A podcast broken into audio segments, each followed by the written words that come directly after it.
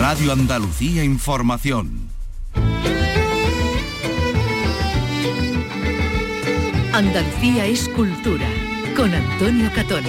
Radio Andalucía Información. Buenas tardes. Sorolla es el protagonista de la exposición que se ha presentado hoy y que se centra en los últimos tres años de su vida. Motivo del centenario de su muerte, el Museo Sorolla de Madrid, cuyo jardín ya saben que es un homenaje a Andalucía, acoge esta exposición Sorolla muerto, viva Sorolla. Entre las obras habituales de la Pinacoteca también destaca una inédita, la máscara mortuoria del pintor valenciano realizada por su amigo Mariano Benjure. Le hablaremos de eso y hablaremos de cine, claro, que tiene nombres propios hoy uno o dos. Vicky Román, buenas tardes. Hola, buenas tardes. Y uno es sin duda Agustí Villaronga, el director mallorquín, que ha fallecido a los 69 años. La última vez que lo vimos en Andalucía fue en el Festival de Málaga, en 2021, cuando vino a presentar Su vientre del mar, que se llevó seis premios. Y el otro nombre es el de Alberto Rodríguez, porque su modelo 77 ha arrasado en los premios ASECAM, cuya gala se celebraba el pasado sábado.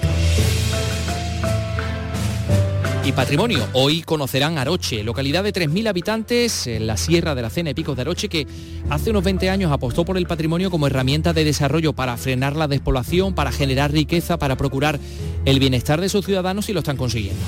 Así que les vamos a contar cómo. Por otra parte, también les hablaremos de esa cueva hallada en un solar de Torremolinos. La Junta de Andalucía ha paralizado las obras junto a esta gruta a la espera de conocer la relevancia de lo que hay dentro. La literatura hispanoamericana y europea vuelve a encontrarse en el Festival Escribidores de la Cátedra Vargas Llosa. Segunda edición que se ha presentado del 22 al 25 de febrero. 26 personalidades de las letras van a venir en Andalucía. Vamos a poder escucharlos en Almería, en Granada, en Málaga y en Sevilla. Y otra escritora va a estar con nosotros. Se llama Irene Martínez. Ha escrito un cuento, Daniela y su camino hacia las estrellas, y cuenta la historia de su hija Daniela, fallecida con tan solo seis años. Un cuento terapéutico, un cuento muy hermoso. Comenzamos con la realización de Miguel Alba, hoy muy bien auxiliado, como vemos, y la producción de Ryan Gostó. Andalucía es cultura. Con Antonio Catoni.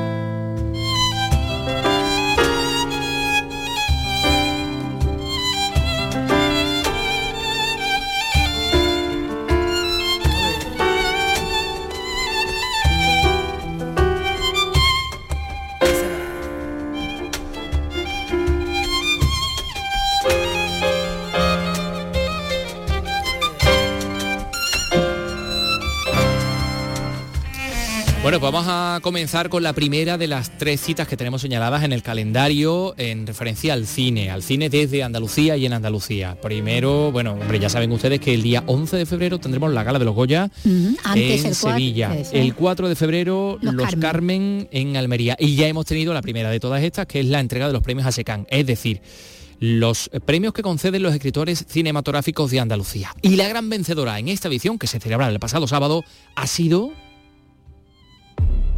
acostumbras a la idea de que nunca más saldrás de aquí. Hasta que un día de repente pasa algo que te recuerda quién eras. Modelo 77. Delincuente. No pueden caerme seis años por eso, no tiene sentido. Ahí escuchábamos a Miguel Herrán, escuchábamos a Javier Gutiérrez y aquí tenemos a Vicky Román que se ha empapado de todo lo que ha dado de sí, los asecanes y que incluso es una de las personas que tiene el privilegio de haber podido entrar en el túnel de modelo 77. Ah, verdad. Cuando se grabó, cuando... en, eh, no, en, las celdas, que peor todavía. Ah, pero en las celdas y en el en túnel, las celdas y en el túnel, los dos sitios. En los dos sitios estuvo metida Vicky Román. pero ¿cómo, ¿cómo llegaste a sobrevivir? de la celda salí del túnel, es que solo me asomé. bueno, porque se recreaba, hay que recordar que se recreaba en la antigua fábrica de Sí, en Sevilla, lo que era la, celda y ese túnel famoso eh, de la fuga de, modelo 77. Bueno, pues es como dice, ha sido la, triunfadora. Para ella ha sido el premio a la mejor película, el premio también al mejor director para Alberto Rodríguez, el del mejor guion que, él mismo ha escrito junto a Rafael Cobo, de forma que el drama ambientado en los años 70 pues ha, supuesto eh, ser la, la favorita, como, como lo era ya la favorita, pues se ha confirmado, ¿no? Como, como la ganadora eh, principal de, estos premios, porque a estos que decimos se le añade también el de mejor interpretación masculina para, para Miguel Herranz, para, el actor eh, malagueño, bueno, que protagoniza la película junto con, con Javier, Javier Gutiérrez, al que escuchábamos. El premio de mejor actriz, bueno, pues para la jienense Natalia Molina, que no deja de, Natalia de Molina que no deja de acumular eh, galardones ahora con, este otro por su papel en La maniobra de la tortuga, esa adaptación de, la novela del gaditano Benito Olmo que ha hecho el jerezano aquí, y que aquí, Juan, Miguel, del Castillo, estuvieron aquí eh, Michel Tatut. Mm, también, el protagonista, el, que da la vida a, a Bianchetti, ¿no? A, ese detective eh, grande. y, tanto. Y tanto, y tanto. Bueno, y el director Bernabé Bulnes ha sido el que ha ganado el premio a la mejor dirección Nobel por La sal de la vida, el compositor Pablo Cervantes, el premio a la música original por la partitura que ha compuesto para el documental A las mujeres de España, María Lejárraga, de Laura Hockman, que también ha sido premiado como mejor película en la categoría de, no ficción.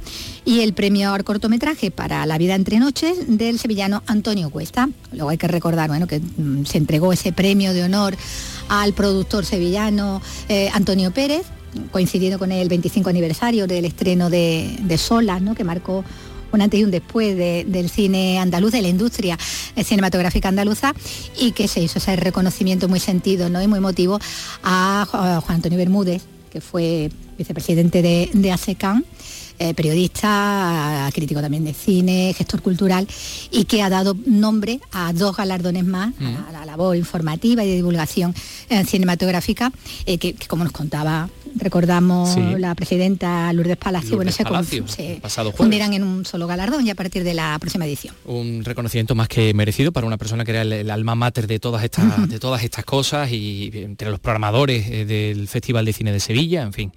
Eh, Bermúdez. Em, pero claro, también tenemos que hablar de, un, fallecimiento que nos, que nos ha sorprendido este fin de semana. Ha muerto a los 69 años el director de cine mallorquín. Agustín Villaronga, a consecuencia del cáncer que él mismo anunciaba después de la última edición del Festival de Cine de Málaga, ¿no? Donde fue la última vez que vino a Andalucía, donde se premiaba esa última película, entonces que era la última, El vientre del mar, aunque sabemos que va a haber una película póstuma. Hay una película pendiente de estreno este año, ¿no? Que va a ser su último trabajo. sí, su último trabajo, Loli Tormenta, es una comedia, sería la primera comedia que, que firmaba Agustín Villaronga, pero bueno, que tenía también parte de, eh, lo que son los, eh, los temas, ¿no? De, sus películas, como por ejemplo la infancia, ¿no? Porque aquí la historia de, una abuela mm, muy disparatada, muy peculiar, eh, de la que se tienen que hacer cargo los nietos, al tener síntomas ya de, Alzheimer. Susi Sánchez sería la protagonista y aquí tiene de nuevo en el elenco, por ejemplo, a Fernando que trabajó en una de sus últimas, que lo convirtió en un actor dramático, ¿no? Eh, Agustín Villaronga eh, le dio lo esa, Lo recuperaba para, la, comedia, Aquí para la comedia, de la misma manera que para el drama lo, tuvo también eh, en Incierta Gloria, ¿no? En la película bélica.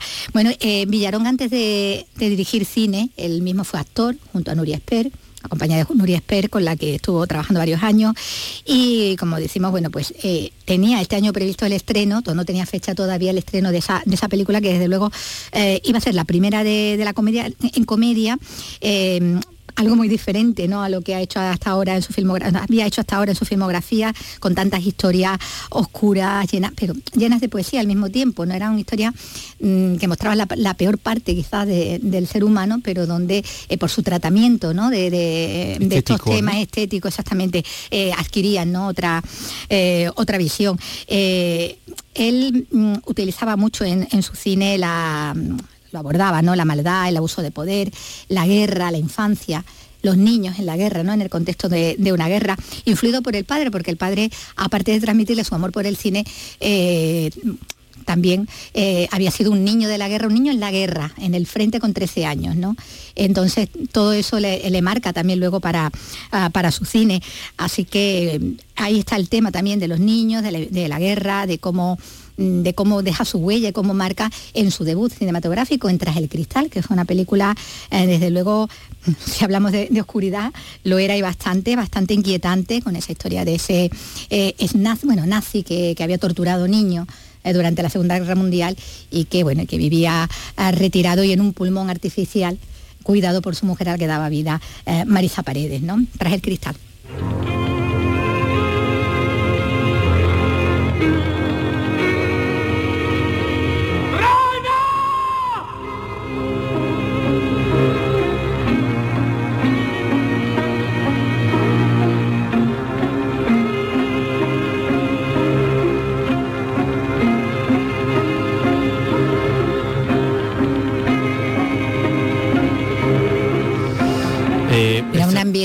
En aquella casa donde esa música es, bueno, con una, escena antológica, ¿no? No es porque hacemos un poco de spoiler, pero que mm. tenía Marisa Paredes como, como protagonista. Pero yo creo que su obra Vicky más, más digamos más reconocida, ¿no? los premios, ¿no? tenemos que hablar de Pan Negro, ¿no? De Pan Negre. De Pan Negre. Una película en catalán. Sí, bueno, en catalán son muchas de, de las películas que están dobladas al castellano, pero solía rodar eh, eh, en catalán. Es la más reconocida, esa, esta Pan Negre con la que ganó bueno, el, el Goya al mejor director. Y también La Guerra y los Niños, ahí tienen mucho protagonismo. Mira, Andreu, ahora ya no estaré. Todo lo que hago es por ti. Con él me hubiera ido al fin del mundo. Demasiados negocios juntos. Los pájaros, los sindicatos y otras cosas. Tú eres distinto. Los pájaros son para volar y ser libres, Andreu. Los podemos enjaular, pero no cambiar su manera de ser. Ven aquí, precioso. Aunque cuesta de creer. Por el dinero. Casi. Porque ha tenido que irse mi padre. Porque con los manubens puedes estar con ellos, pero no contra ellos. Esto sí que no te lo consiento. No te lo vas a consentir. Bueno, donde se cambió creo que el reglamento a partir de aquí para, para los Goya, de manera que no podían ser menores de edad, ¿no? Los que estuvieran nominados, ¿no? Porque en este caso estaban los niños protagonistas de, esta, de esta película. Y la guerra también era el escenario de, Incierta Gloria, esa película a que antes hacía referencia, que se ambientaba en el frente de Aragón, donde intervenía también, entre otros, eh, Juan Diego, el actor sevillano, y, te decía también, ¿no? Fernando, Fernando Esteso, que va a estar en esa otra película póstuma, ¿no? De, de Agustín Villaronga. Acaba de llegar al pueblo, ¿no? Para entrenar a los soldados. ¿Y en qué consiste? En enseñarlos a matar. Me han dicho que en este regimiento hay un oficial que se llama Solerás. ¿Julie Solerás? Somos amigos de hace tiempo. ¿Cómo es que siempre tienes lo que yo querría? Siendo amable y educado. Luis me tiene totalmente abandonada, pero creo que nunca volverá a ser lo mismo.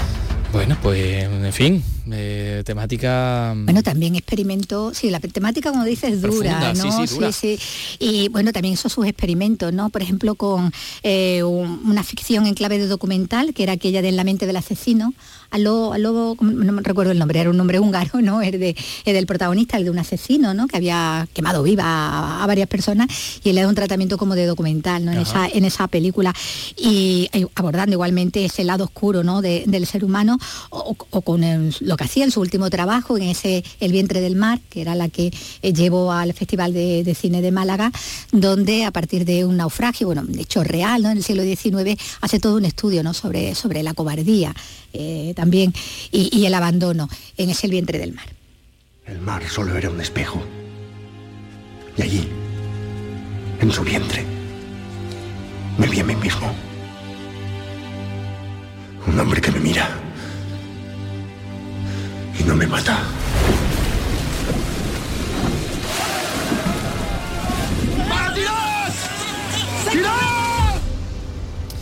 El vientre del mar. Bueno, pues eh, fíjate, en junio de 2021 vino a, Málaga a presentar esta película que acabó arrasando en el, palmarés del Festival de Cine de Málaga del 21 y ahí nuestros compañeros pudieron hablar con, con Agustín Villaronga. Así lo contábamos entonces. Yo no creo que la película sirva para denunciarlo, para recordar lo que ya se sabe, es que yo veo que estamos muy deshumanizados. Veo que delante de, de esas situaciones que pasan cada día, que algunas trascienden a prensa, ves reacciones totalmente casi crueles a veces, sin, ponerse nunca en el lugar del otro. Mm. Una película que está de plena actualidad, que pone como ejemplo, eh, Villaronga, el testimonio de un superviviente de un cayuco naufragado en Malí. Y dice que lo que contaba ese superviviente de cuánto pasó en ese cayuco es más o menos lo mismo que cuenta la novela de lo que pasó hace 200 años. Que era el día 12, contaba este chico de Mali, decía, fue el día en que empezaron las grandes olas Dice, y luego ya la gente empezó a tirarse al mar. Dice, el primero fue a buscar tabaco, el segundo porque veía a su madre, otro porque estaba, se iba hacia su casa. Dice, ya no se tiraban porque quisiesen suicidarse, se tiraban porque ya estaban idos. Y creo que coincide en este y otros muchos, coincide punto por punto con el proceso nuestro que se cuenta en 10 fases. Son el hambre, la locura, cuenta todo el proceso de desesperación que se produce en el ser humano en esas condiciones. Bueno, pues ahí estaban las palabras de Agustín Villaronga, el director de cine que ha fallecido en la madrugada del pasado domingo. Enseguida vamos a hablar de, patrimonio y, lo primero que vamos a tocar es una localidad de la serranía de, Huelva, es decir, de la Sierra de la Cena, Picos de Aroche. Nos referimos propiamente a Aroche, esa localidad de, de unos 3.000 habitantes que hace unos 20 años pues apostó por el patrimonio como herramienta para frenar la despoblación, para generar riqueza, para atraer visitantes, todo de manera muy sostenible y controlada. Se han puesto a restaurar un montón de, cosas, un montón de elementos y edificios patrimoniales y lo están consiguiendo. Y, bueno, pues hemos estado allí en uno de esos elementos patrimoniales que tiene, una torre bellísima, contemplando ese horizonte y hablando con gente que ha llevado a cabo todo esto. Eh, que estamos seguros que les va a interesar mucho. Eso va a ser dentro de nada, son las 3 y 16 minutos. De lunes a viernes a las 4 de la tarde tienes una cita con el flamenco. Los conciertos y festivales, los recitales, los homenajes, las citas imprescindibles de este arte genuino de nuestra tierra. La mejor selección de nuestra fonoteca. Portal Flamenco. De lunes a viernes desde las 4 de la tarde con Manuel Curao. Radio Andalucía Información. Andalucía es cultura con Antonio Catoni.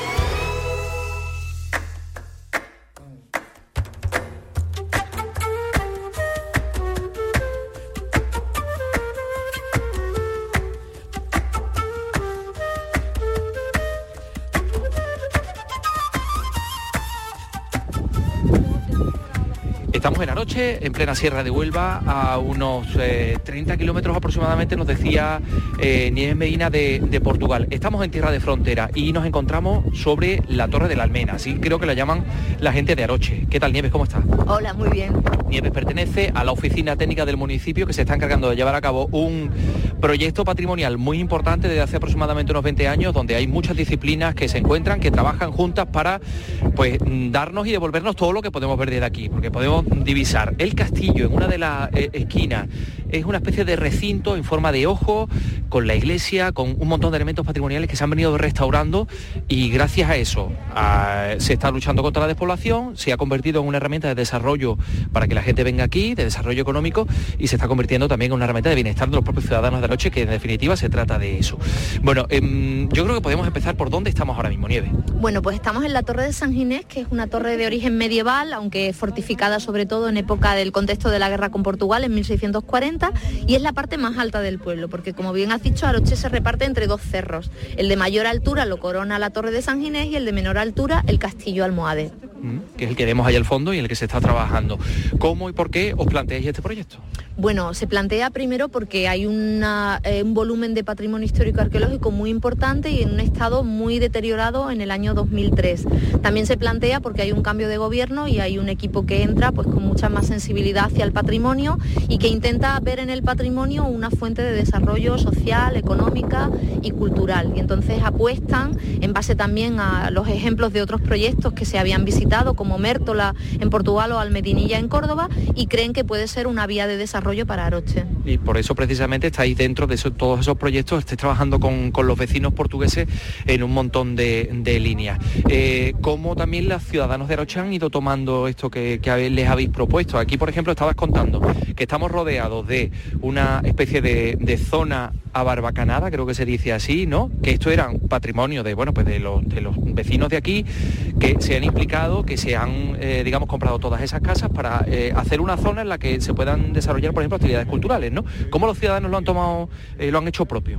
Bueno, pues yo creo que hemos tratado desde el principio de sensibilizar a la población, haciéndoles entender que el patrimonio no pertenece a nadie nada más que a ellos, en, este sentido. Y entonces que tener su patrimonio conservado, restaurado, cuidado, al final es un beneficio también para ellos, un beneficio para que venga turismo, pero es un beneficio para que ellos mismos puedan disfrutar de ese patrimonio. Por eso al, patrimonio se han sumado eventos culturales en los que la propia población participa, como el caso del Festival de Diana, que está vinculado a la ciudad romana, y hemos conseguido que un grupo de más de 100 arochenos pues se vista, se atavie como perfectos romanos del siglo I y muestre a los visitantes cómo era la vida cotidiana de, su ciudad romana hace 2000 años. Entonces yo creo que de alguna forma la gente de Aroche se ha sentido partícipe del proyecto y se siente orgullosa de enseñar su pueblo en buenas condiciones y con este patrimonio recuperado. Como decías antes, vente conmigo para acá porque aquí hay un vientecito bastante importante, estamos en la Sierra de Huelva, como es lógico, y, así vamos a hacer posible también proteger un poquito el micro para que no, para que no suene mal y todo el mundo en Andalucía te pueda escuchar porque, como decías antes, ibais a lugares que habían tenido proyectos, que habían hecho proyectos de este tipo para aprender cómo lo hacían ellos y ahora viene la gente a aprender de vosotros, ¿no? Y ahora mismo te están escuchando gente de toda Andalucía, de muchas localidades en las que a lo mejor hay, eh, bueno, pues un patrimonio que no está mm, digamos, puesto en valor o, difundido como debe ser, ¿no? Eh, mm, eh, no sé si el consejo, receta, idea podrías dar a la gente que se propone realmente utilizar el patrimonio como herramienta de desarrollo.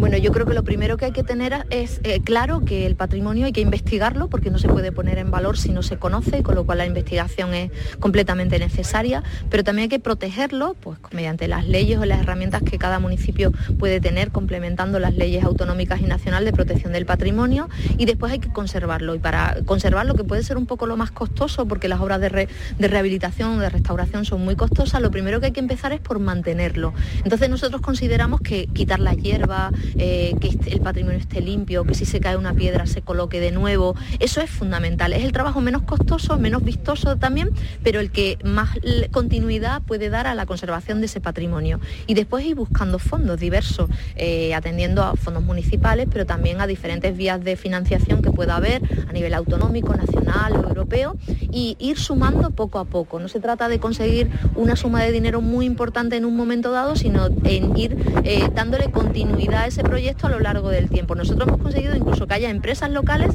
que se hayan convertido en mecenas del patrimonio y donan cada año una eh, X dinero para eh, obras de rehabilitación eh, o, de, o, de, investigación o de excavación en la ciudad romana. Entonces esto es un proceso largo, no se pueden desesperar porque los resultados se ven a lo largo de los años, es un proceso largo pero que tiene que ser de, tesón, ¿no? de, de ir año a año sumando pequeñas cosas. Bueno, y todo eso tiene sus resultados.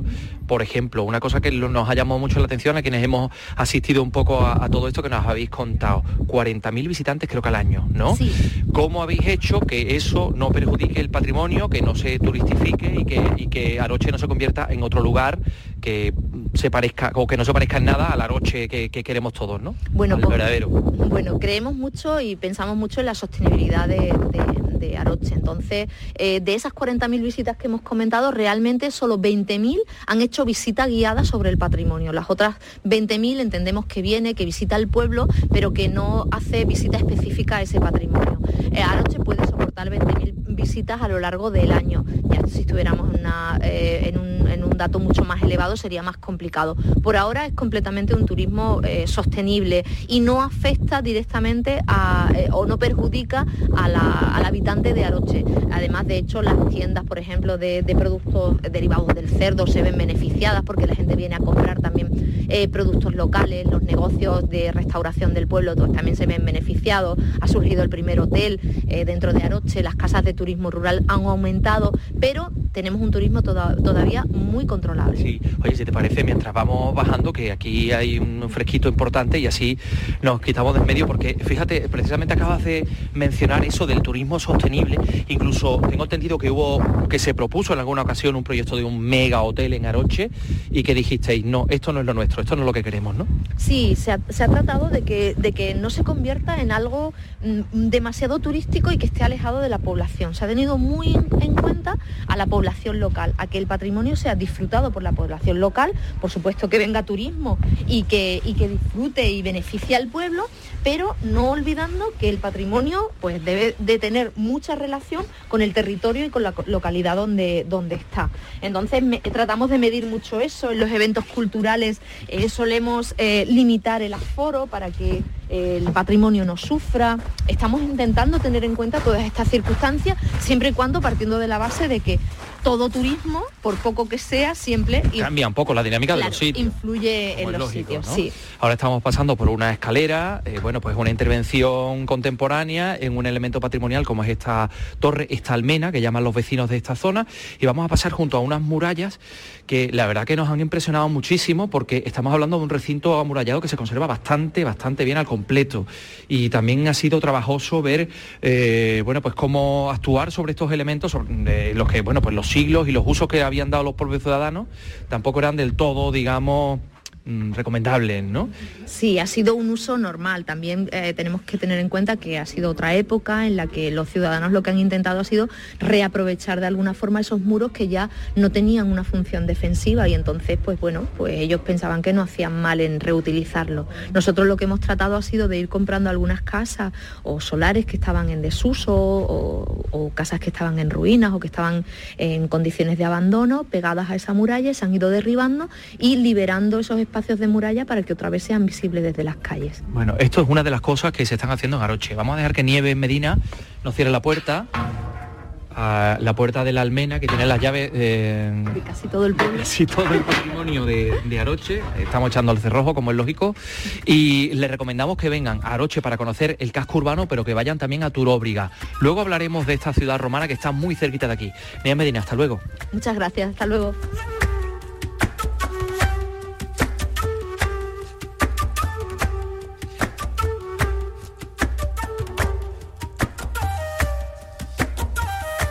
Bueno, les tenemos que pedir perdón por ese viento tan huracanado que había sobre la Torre de San ¿eh? Ginés. Se notaba que, que estábamos en plena sierra, divisando los picos de Aroche, todo ese llano de la belleza que se llama ese lugar donde se encuentra la ciudad de Turóbriga, de la que también hablaremos.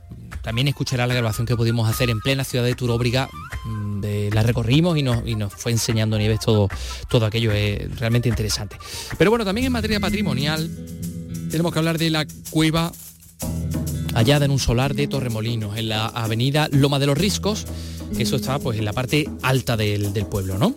Eh, ya saben ustedes que en Torremolinos, en la cueva del Bajondillo, aparecieron en su momento restos que llevaron a los, a los eh, investigadores a, hipótesis ¿no? de, de cómo y por qué los, em, digamos, los Homo sapiens sapiens pues llegaron a entrar en, el continente europeo a través del estrecho de Gibraltar, desde África, y que fue uno de los lugares de, los que se asentaron, ¿no? Las vías de distribución de toda esa población pasaban por allí, por Torremolinos, por lo que hoy llamamos Torremolinos, ¿no? Y ahora, ¿qué pasa? Porque aparece otra cueva en la misma zona. Y ahora vamos a ver qué tiene esa cueva, porque si eso nos llevó a determinadas conclusiones de cómo se produjo ese relevo de la población de los neandertales a los sapiens, pues a ver qué aparece en esta cueva. La Junta por lo pronto ha paralizado parte de las obras en esa zona, porque la cueva ha aparecido en medio de ese contexto, ¿no? en el contexto de unas obras. Varios expertos en conservación y en arqueología de Málaga van a evaluar la gruta durante estos días y, a ver qué pasa, a ver qué, mm, eh, podemos extraer de aquí, porque, eh, claro, fueron los propios vecinos los que alertaron a través de las redes sociales de la existencia de estas cuevas.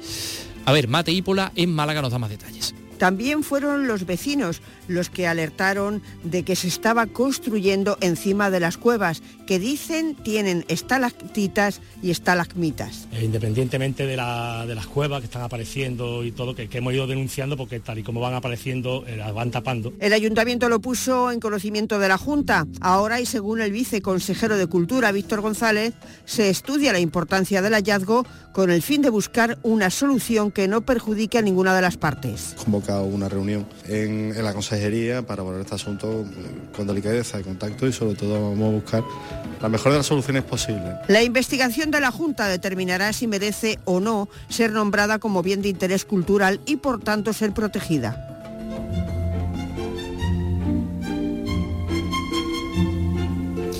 Recordamos que en ese solar se está edificando un edificio de... Bueno, la idea era edificar un, un edificio de viviendas de siete plantas y, y a ver qué hay ahí. Imaginas mm, ese Vicky que pues, aparecen, no sé, utensilios o, o pinturas rupestres o algo así por el estilo. Pues, no sé, Pues sería no muy interesante bloque. saber.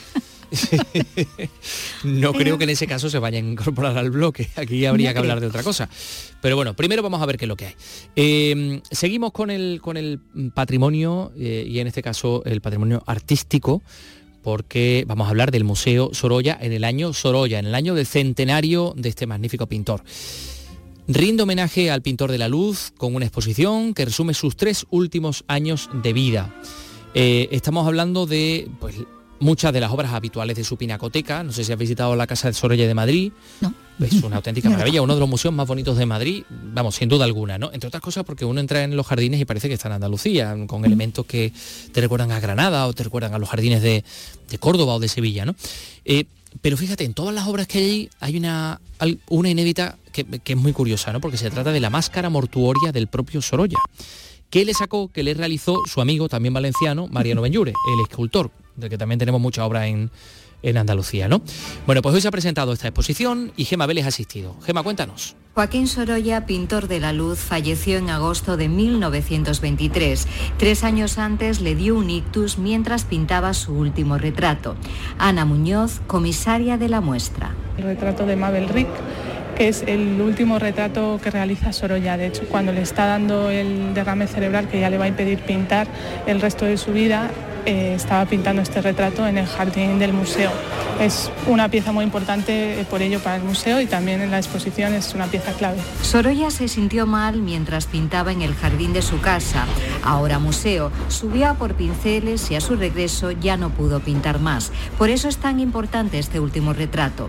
Lo flanquean la mano de Sorolla en plata sosteniendo un pincel y su máscara mortuoria realizada por uno de sus grandes amigos, el escultor Mariano Benyure, Ana Muñoz. La máscara mortuoria de Sorolla que la realiza su amigo Mariano Benyure junto con dos ayudantes eh, que se desplazan a Cercedilla en cuanto saben que ha muerto y es una pieza mm, eh, pues eso que inédita hasta ahora y que acompaña muy bien eh, la parte documental porque tenemos fotografías de Sorolla en el lecho de muerte. Según Ana Muñoz, las fotos, la correspondencia, los artículos de la época nos acercan aún más a la figura del pintor valenciano. Tenemos en la selección documental em, imágenes muy bonitas de la familia que no suelen verse de los momentos más íntimos. A mí me parecen destacables. También tenemos algún detalle curioso como las facturas de las pompas fúnebres. ¿no? Sorolla no murió como un pintor desconocido. Su fallecimiento tuvo mucha repercusión en los medios españoles de la época y le organizaron muchos homenajes a título póstumo, no solo aquí, también en el centro de las vanguardias de la época, París.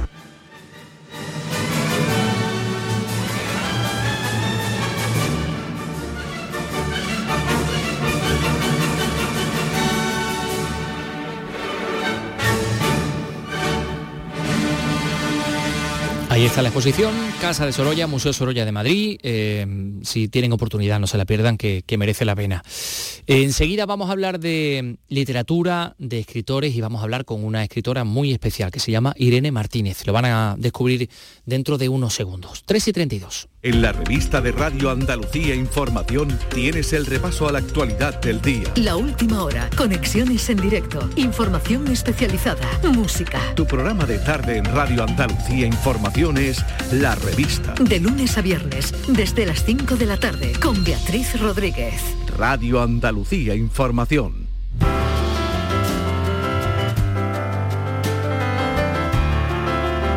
Andalucía es cultura con Antonio Catoni.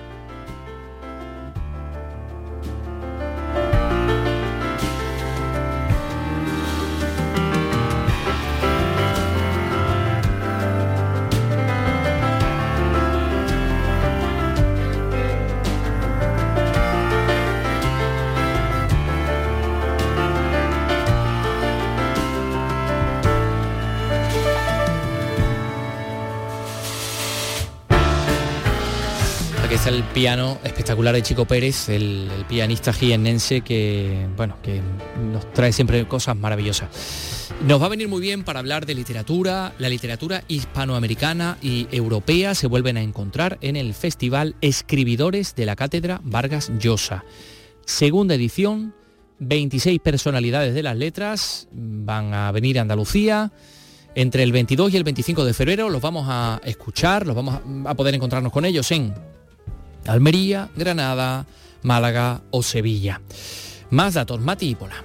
El director del festival, Raúl Tola, manifiesta que Escribidores nació con un espíritu de conexión de las dos orillas a través del Atlántico, también como un foro de debate, diálogo y creación de ciudadanía con la ayuda del pensamiento crítico. Como su director, creo que por segundo año consecutivo el Festival Escribidores ha conseguido reunir a un cartel de lujo que, encabezado por Mario Vargas Llosa, Premio Nobel de Literatura 2010, hará que Andalucía sea, al menos durante su semana, el epicentro de la literatura en nuestro idioma, así como la bisagra de comunicación entre dos tradiciones intensas y esenciales como son la europea y la americana. Se da un salto cualitativo en esta segunda edición que se extiende a cuatro provincias de Andalucía con el objetivo de ser el centro del mundo de la literatura. El premio Nobel, Mario Vargas Llosa, ofrecerá la conferencia inaugural y será en Málaga.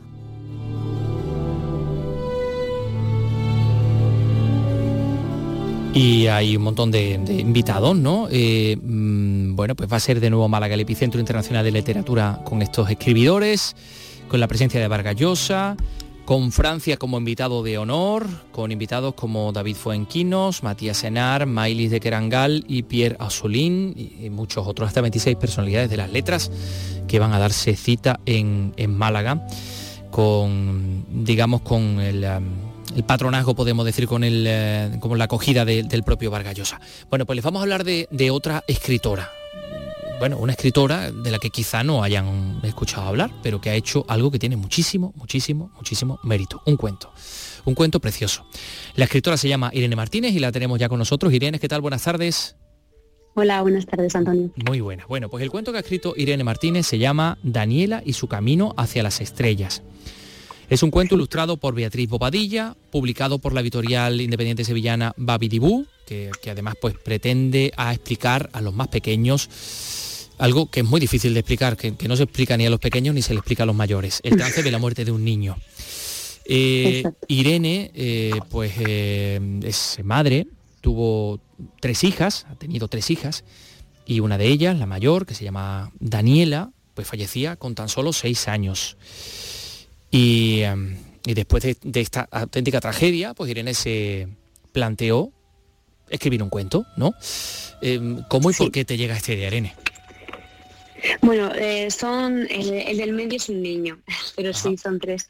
Y mm, realmente Daniela solo tenía seis años cuando sucedió todo esto y como fue sin una enfermedad previa, fue un poco shock para todos, para la familia y para sus amigos también y las preguntas de sus amigos que eran, eh, Daniela va a volver, ¿cuándo va a volver Daniela? Yo quiero jugar con Daniela, ¿por qué se ha ido? ¿La puedo ver?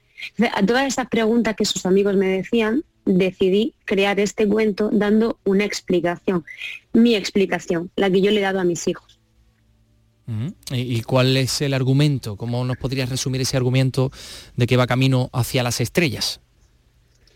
A ver, eh, voy a ir contándote poquito a poco. Realmente este cuento no está eh, dirigido solamente a los niños, sino también a los más mayores. A nosotros los adultos eh, hay veces que también nos enfrentamos a partidas muy dolorosas, como la mía, la partida de un hijo, que si no vemos alguna luz al final del túnel nos moriríamos con ellos.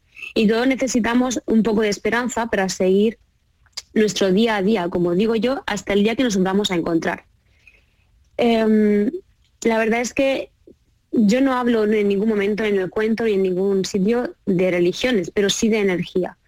Somos energía y creo que eh, el día que nos toca partir dejamos atrás esta vida eh, llena de aprendizajes, porque esta vida todo pasa por algo, creo que las casualidades no existen y que de todo, de lo bueno y de lo malo que pasa a nuestro alrededor y a nosotros mismos directamente, de todo tenemos algo que aprender.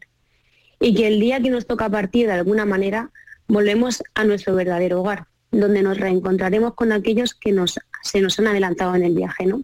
Entonces, un poco va eh, todo eso. la cuenta el antes, cómo era su vida, cómo es ella, cuenta lo que le pasa y cuenta cómo es a partir de ahí. El momento que se marcha cuenta un poco cómo es la vida después de la vida y cómo los que estamos aquí, nos quedamos aquí dolidos, podemos aprender a ver sus señales y a percibir que ellos están bien. Entre otras, seguramente mirar hacia las estrellas, ¿no? En las noches de verano. Eso ahí, eh, sí. Sus amigos dicen que Daniela es la estrella que más brilla. Así que al final del cuento también hay una frase también dedicado, dedicado a eso. Pero Eh, sí. eh, Irene, te planteaste, como dices, es una, es una historia que intenta dar respuesta a todas esas preguntas, sobre todo las que plantean los niños, sus amigos, los amigos de Daniela. Claro. Pero también es una Sí. herramienta terapéutica para su madre, para ti, y, y para Sí. otros padres que pasan o que pueden pasar por una situación similar, ¿no? Efectivamente, yo a raíz de Instagram he conocido también a muchas madres que están en mi situación y este cuento eh, les, ha, les ha dado una esperanza mm, muy grande y la verdad es que recibir sus palabras y su cariño y cómo les ha llegado el cuento y lo que le ha hecho ver la vida de otra manera, desde otra perspectiva, eh, es brutal. La verdad es que el cuento está llegando a muchísimas familias y no solamente a gente que ha perdido a sus hijos, sino también le está enseñando como a valorar el vivir el momento, porque realmente nunca sabemos cuándo va a ser nuestro último día, nuestro último momento, nuestro último abrazo. Entonces, aprovechar cada instante creando momentos, creando recuerdos, porque eso es lo que realmente nuestro alma se va a llevar. ¿Cómo ha sido el proceso de creación de las ilustraciones? ¿Cómo has ido trabajando con Beatriz Bobadilla en ello? Muy complicado, porque realmente quería que fuera eh, Daniela, que cuando la gente que la conoce vea el dibujo, viera el dibujo de Daniela dija- dijera, dijera, es Daniela. O sea, no hubiera, no hubiera ninguna duda, ninguna ¿no? duda, ¿no? Entonces quería que, exactamente, quería, exactamente, quería que fuera realista. Y debo decir que gracias a Beatriz, o sea, unas ilustraciones preciosas, unos fondos espectaculares que sin ella no hubiera sido posible, o sea, tan maravilloso cuento, porque la verdad es que le da un, un- un puntito ahí, vamos, de magia. Muy bonito. Eh, bueno, ¿qué, qué- qué te dicen lo- los niños, no? Mm, Sobre todo los niños le- que, a los que ha llegado este cuento. Pues la verdad es que me mandan muchos audios, o los padres también, a través, sobre todo también de Instagram, y que les ha gustado mucho. Eh, hay muchas veces que me dicen, eh, han reído, bueno, hemos reído y hemos llorado, ¿no? Eh, es como si están, como si estuviera Daniela contándole el cuento, porque realmente está escrito en primera persona. Y eso a los niños les llega de una manera muy profunda. Le entristece que una niña con seis años haya tenido que ir así porque sí, ¿no? Pero realmente le hace ver ese proceso de una manera un poco más, no tan traumática, ¿no? Como nos han enseñado desde pequeños, o sea, que la muerte es eh, algo de un tema tabú. Es como darle una explicación. Los niños necesitan siempre explicaciones. Yo a mis hijos les doy todas las respuestas que yo pueda, que estén en mis manos, pero siempre creo que hay que hablarle con sinceridad y responderle a todo, por supuesto. Bueno, pues ese es el resultado. Daniela y su camino hacia las estrellas, eh, de Irene Martínez, eh, editorial Babidibú, una editorial andaluza, sevillana por más señas, y, y- y no sé dónde, dónde lo, o cómo lo podemos encontrar. Realmente en cualquier librería. En, de- de- en cualquier librería puedes encargar el ¿no? cuento. Sí, y si no, por Amazon siempre, y luego a través de mi Instagram yo lo estoy dedicando. O sea, también te lo podría mandar Ah, yo bien, bien, personalmente. Lo- te Pero- buscamos Irene Martínez con la Y, ¿no? Es, y es con Y es Iremark. Iremar. Y, Ire, sí. Perfecto. Bueno, pues la tenemos. Pero si ponemos Daniel en su camino hacia las estrellas, de una manera u otra aparecemos, porque también en el cuento hay un QR que va a un blog. Y ese blog va dedicado especialmente para ayudar en el duelo, sobre todo a los padres que están en la misma situación que yo. Y allá hablamos un poquito más en profundidad de este tema de las señales y de la vida después de la vida. Pues te agradecemos esto que has hecho, transformar todo ese dolor en algo tan hermoso como un cuento. Irene Martínez, enhorabuena y, y un abrazo Muchísimas enorme. gracias. Muchísimas Las gracias, Antonio. 3 y 43 minutos. Vamos con más cosas.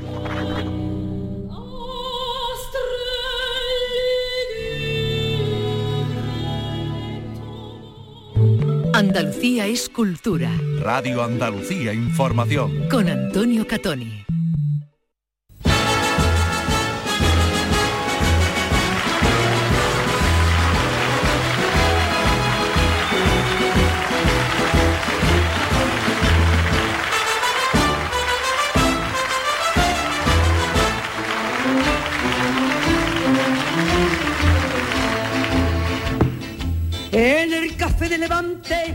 Entre palma y alegría, cantaba la zarzamora. Se lo pusieron de mote porque dicen que tenía los ojos como las moras. La habló primero un tratante, yo le, y luego fue un marqués, que la llenó de brillante, yo le, de la cabeza a los pies. Decían la gente que si de hielo, que si de los hombres se estaba burlando, hasta que una noche con rabia de celo y a la zarzamora pillaron llorando.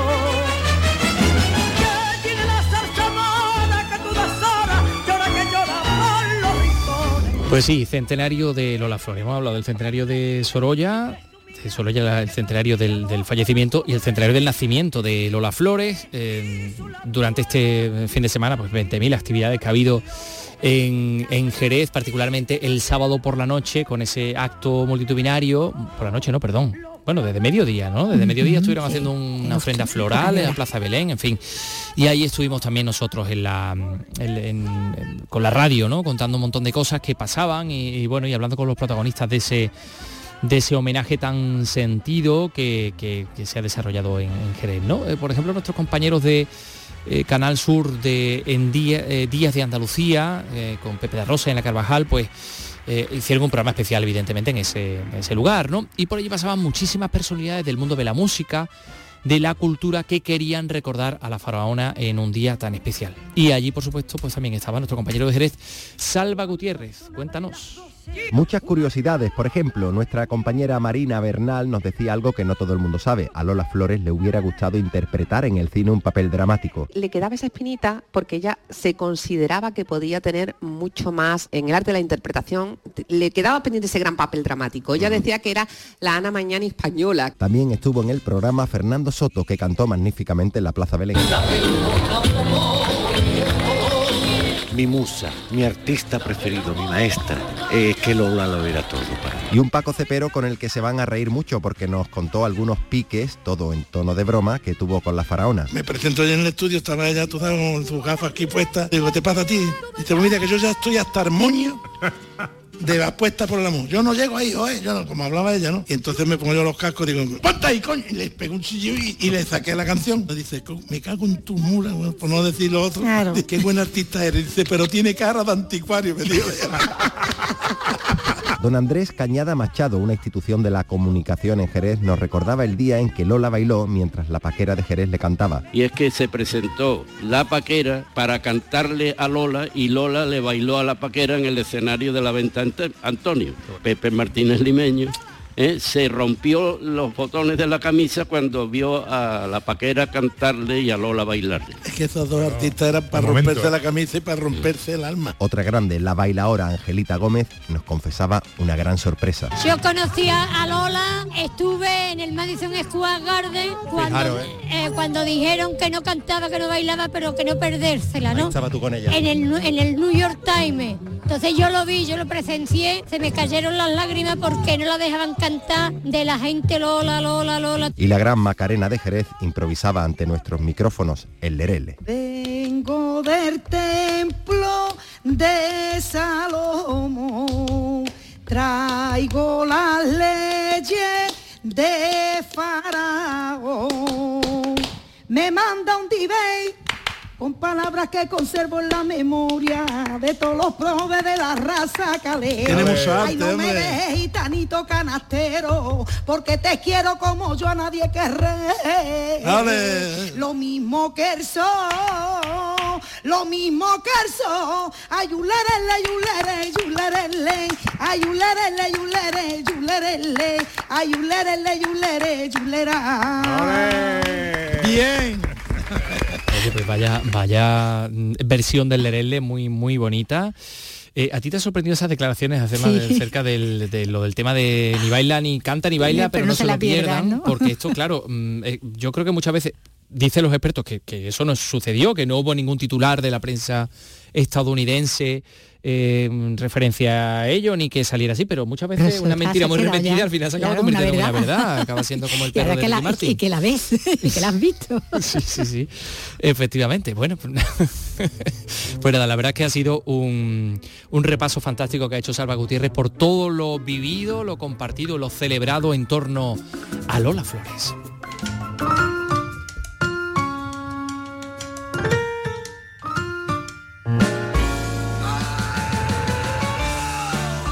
Andalucía es cultura, con Antonio Catoni.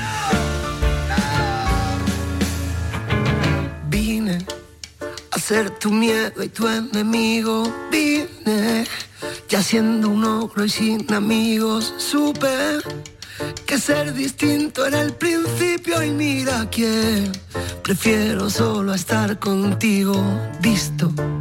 Diseño harapos con estilo, sigo robando sueño y traigo el frío. Dicen que soy maligno y muy dañino y mira quién. Cuanto más grita, más me río, pero solita. Ahí están Antonio Orozco y Pablo López en este temazo, igual que tú. Sincero que la luz fuerte, dulce y todo amor. Así soy y no tengo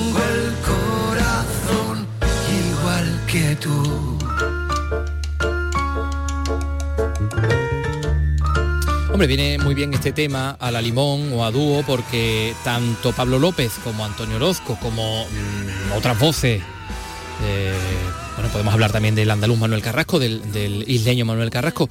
Son algunos de los artistas de los que se va a poder disfrutar este verano en el Sotogrande Music Festival, que ya se ha presentado, en fin, con una antelación eh, tremenda. Un evento que cumple su segunda edición después del éxito con el que arrancaba el pasado año. Ya poquito a poco vamos conociendo pues todas esas novedades en torno a, a este y a otros muchos y a otros muchos festivales que, que, mm, resulta curioso que se vayan presentando ahora, ¿no? Día Con tiempo para que se Icónica y vaya, todo. claro, sacando ya las entradas. Claro, claro, claro. Bueno, pues en concreto, sobre el Sotogrande Music Festival, eh, nos habla Ana Torregrosa, Campo de Gibraltar, adelante.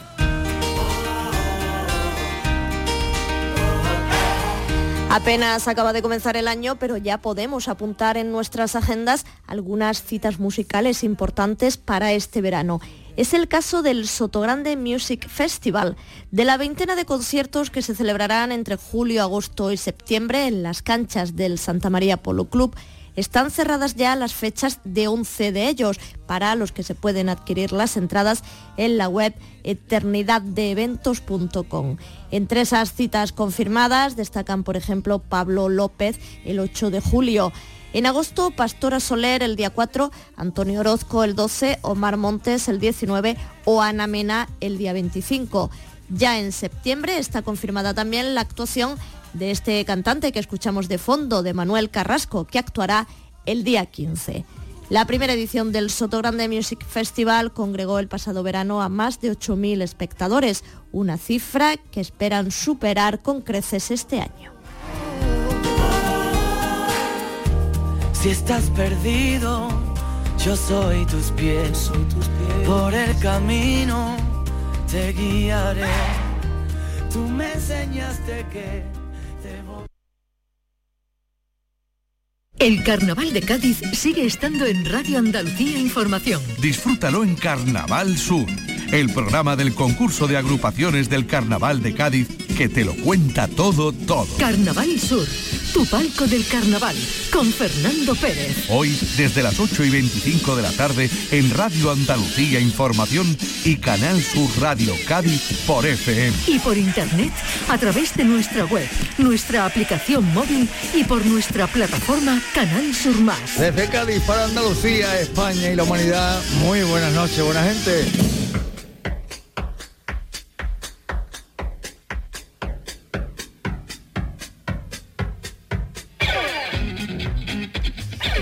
Hombre, este bombo la verdad que ha hilado perfectamente con el tema del carnaval porque parecía un bombo de- del, del carnaval. Yo, Yo de hecho pensaba que Miguel. Alba estaba todavía poniendo la promo con nuestro queridísimo. Ay, Juan Manzorro. Eh, a ver, cosas que tenemos que anunciar. El día 24 de enero, mañana, ¿no? Mañana martes, Mañana, 24 de enero, efectivamente, a las 6 de la tarde. En la cafetería del Cicus, que es un sitio maravilloso de Sevilla, eso está en la calle Madre de Dios, es el Centro de Iniciativas Culturales de la Universidad de Sevilla, organizado por la propia universidad. Hay una charla con Lola Pons, con la filóloga, eh, catedrática Lola Pons, eh, sobre su libro El español es un mundo. El español es un mundo. En el Cicus, en la cafetería del Cicus, concretamente mañana día 24 de enero a las eh, 6 de la, de la tarde. El ciclo de la, de la ciencia lee. Bueno, ahí queda dicho. ¿Y qué más cosas tenemos que contar? Pues tenemos que contar que el rock psicodélico y sinfónico de los años 60 y 70 llega al Teatro Isabel la Católica los días 4 y 5 de febrero con una ópera rock que tiene un nombre bastante peculiar. No, no, espérate, que esto es para después, esto es para después. Porque vamos a hablar antes de Granada, que de esta ópera rock que tiene este nombre, como decía, Aventuras y desventuras de un israelita espacial. Bueno, vamos a ver, Noemí Fernández nos da más detalles. La historia se fraguó hace ya 20 años por un colectivo de artistas que tenían en común su conexión con Granada. El trabajo, que cuenta con una veintena de composiciones musicales originales, narra la historia del israelita espacial y su llegada a la ciudad, en concreto al barrio de La Chana, tras la destrucción de su planeta Tierra Fecunda. Sobre el escenario, 15 artistas dan forma a este espectáculo que recuerda a las grandes óperas de esa época, como explica el compositor Eneco Alberdi. Hemos hablado de rock sinfónico, rock psicodélico, son un poco las raíces musicales que más eh, evidentes son. Y luego a nivel de historia, también nos podemos remitir a, pues, a las grandes óperas rock de, esa época. ¿no? Pues, Jesucristo Superstar, por ejemplo, tiene una estética también de, choque entre lo futurista y lo, y lo rudimentario y un poco pues van por ahí los tiros. ¿no? Las entradas ya están a la venta para esta ópera rock que tiene además su versión de cómic a cargo del ilustrador granadino Miguel Osuna y que se presenta este sábado en la librería La Tremenda del Realejo.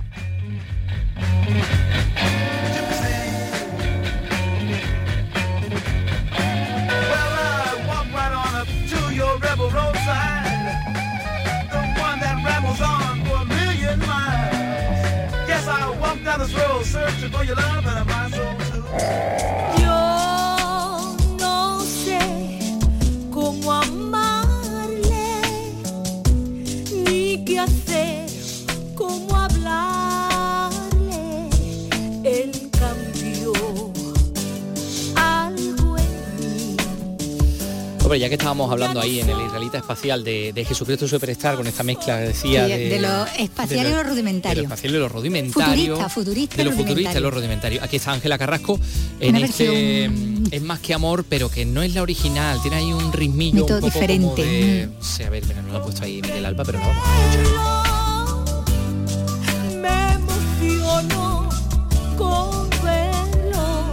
Versión de otra manera, claro. No es como en el... este Ahí, así lo cantaba María. Magdalena. ¿eh? Era una cosa un poquito más hippie, nada más, Sí. más acústico, más pero bueno. La letra aceptamos, era esa. aceptamos pulpo como animal de compañía. Venga. que es un hombre más, solo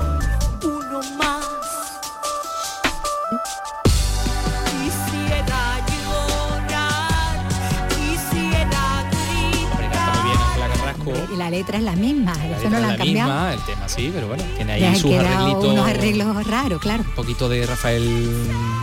No, me recuerda a mí a los últimos discos de Rafael en los que versionaba sus propias canciones. Pues, ¿y esto que viene? A que hoy cumple 72 años esta mujer dominicana, Ángela Carrasco, cantautora, profesora de canto, actriz, nacida en 1951. Eh, que pues representó en el 75 a María Magdalena en esa versión española de la ópera rock Jesucristo Superstar junto a Camilo VI, pero hizo eh, Presentadora también de televisión. presentadora también, 300 ¿no? millones también lo veíamos. Ah, Muchos programas. Sí, entre- en 300 millones en la... Recordarla así como este Cantudo, del- que Bárbara Rey, bueno, y salió Sí, toda. sí, sí. Pues mira, eh, actuó en varias obras musicales en programas televisivos españoles y, y- y podemos hablar de más de 45 años de carrera y varios discos grabados. Eh, ganaba varios premios musicales. En el 2015 se le concedía el premio a la excelencia musical en los premios Grammy Latinos por contribuciones artísticas, bueno, pues muy dispares también. Así que, en fin, mm, vamos a felicitarla con eh, uno de sus clásicos de 1979 eh, que bueno pues le vamos a dedicar además a Marisa del Barrio que ya está preparada con las noticias que siempre llega aquí para disfrutar en estos segundillos previos de los momentos musicales y para Marisa del Barrio va este quererte a ti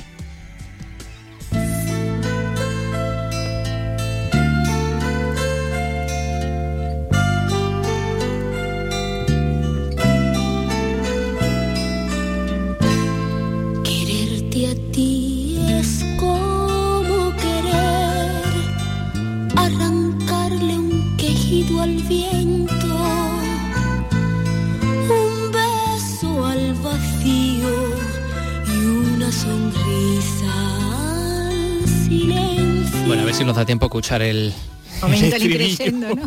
Pero me parece a mí que no, porque ya es que nos tenemos que ir. Bueno, Vicky, hasta mañana. Hasta mañana. Adiós, un saludo, chao. El verbo amar en soledad, un te quiero sin respuesta y no querer ver que mis caricias te molestan.